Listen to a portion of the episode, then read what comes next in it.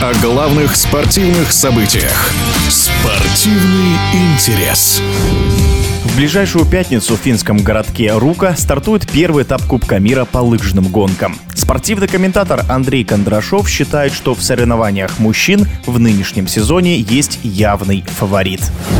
Безусловно, они будут проходить под знаком Колеба, хотя его неожиданная сейчас пауза, связанная с ковидом на последнем предсезонном сборе высокогорном в Италии, не только он, но и довольно большая многочисленная часть всей норвежской команды подхватила вирус. И, разумеется, это не сможет не сказаться на тренировочных занятиях перед самым началом кубковых гонок. Но, правда, были в прошлом году примеры, когда и с ковидом, с его, наверное, все-таки легкими последствиями некоторые лыжники выступали вполне достойно и, можно даже сказать, успешно. Ну, посмотрим, как в данном случае Клеба и э, некоторые, опять-таки, подчеркну, э, другие лидеры, в том числе норвежской команды, э, справятся с этим вирусом. Безусловно, Клеба будет защищать свой титул. У него в прошлом году было подавляющее преимущество, прежде всего за счет спринтерских гонок. Но если говорить о его дистанционных возможностях, то, я думаю, для него должен быть хорошим раздражителем Пол Гулберг в первую очередь, который, по сути дела, не дал ему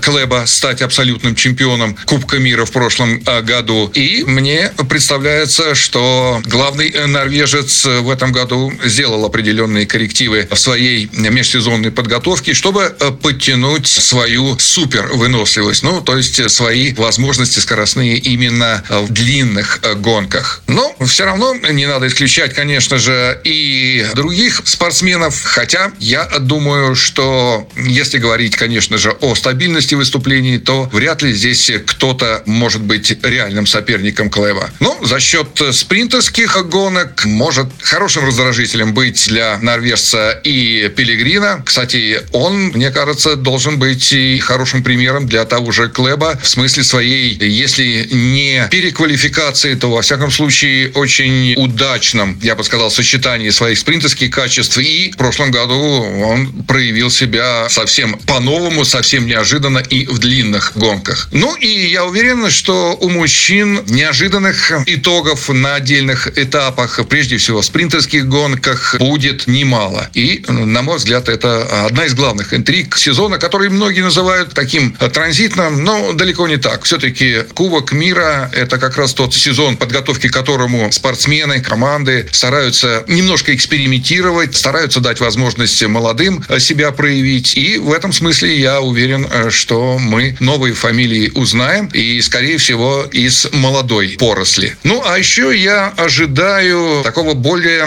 глубокого проникновения, что ли, марафонской серии «Ски Классик», которая э, проводится, как известно, для клубных команд, клубное движение, и оно показало свою силу. С каждым годом эта марафонская серия, которая имеет официальное название «Марафонский чемпионат», набирает все большую силу, и мы видим, как все больше спортсменов кубкового элитного уровня находят возможности соревноваться и в марафонских гонках. Равно как и лидеры марафонской э, серии вполне удачно в отдельных случаях выступают и среди кубковой элиты, элиты Кубка мира. В общем, мне кажется, очень хорошая тенденция, потому что она показывает как раз направление развития лыжного э, спорта, развития в сторону клубного движения. И мне кажется, как раз для российского спорта, не только зимнего, но сейчас все-таки, наверное, это более актуальная тема. Это тоже очень хороший пример для подражания, для того, чтобы развивать какие-то новые форматы, новые структуры и делать попытки развивать спорт именно в этом направлении, в клубном.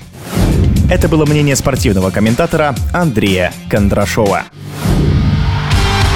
Спортивный интерес.